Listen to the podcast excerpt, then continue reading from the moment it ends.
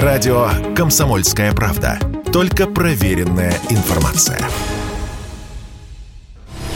Это прямой эфир радио «Комсомольская правда» в студии Михаил Антонов. Здравствуйте. Президент Владимир Путин своим указом внес экс-генпрокурора Крыма, заместителя главы Россотрудничества Наталью Поклонскую в состав, в состав межведомственной комиссии по оказанию содействия добровольному переселению в Россию соотечественников. Поклонская сообщила об этом в своем телеграм-канале, а позже рассказала об этом «Комсомольской правде».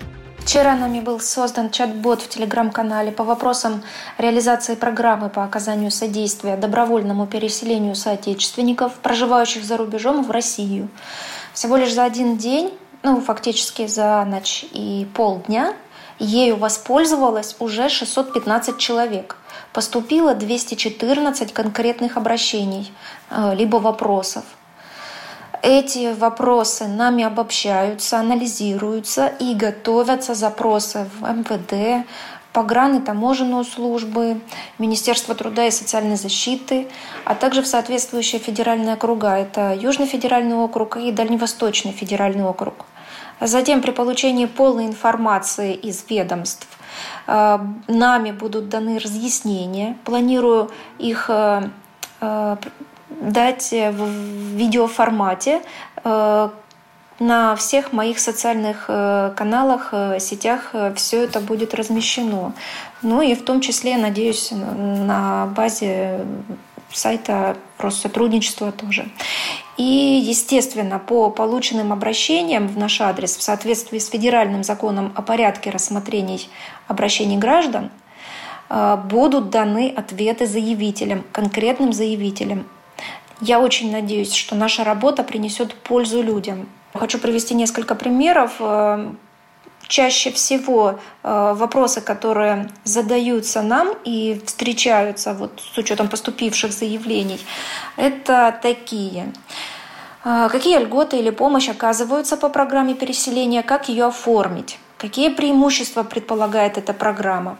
Как происходит выбор городов для переселения? Дети соотечественников за рубежом, окончившие школу местную, как они могут поступить в российские вузы? Процедура принятия, куда обращаться, контактные телефоны, сайты. Есть ли отдельная программа для студентов из ближнего зарубежья? Можно ли получить гражданство России, проживая в другой стране?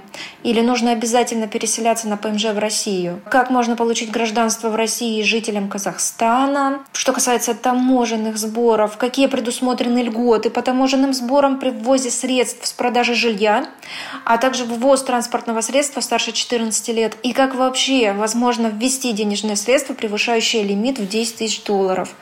Куда обращаться и какой механизм для людей, которые и сами готовы организовать место будущей прописки, решить свои финансовые задачи по переселению, но испытывают нереальные искусственные сложности с прохождением таможни в связи с провозом личных вещей. Все таможенные брокеры э, как будто бы договорились, требуют огромный пакет бумаг, ставят лимит по вещам 5000 евро на физическое лицо. Законно ли это все? Ну и много-много еще других вопросов.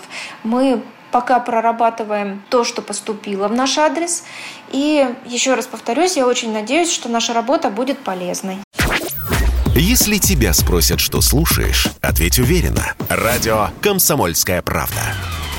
Ведь Радио КП – это эксклюзивы, о которых будет говорить вся страна.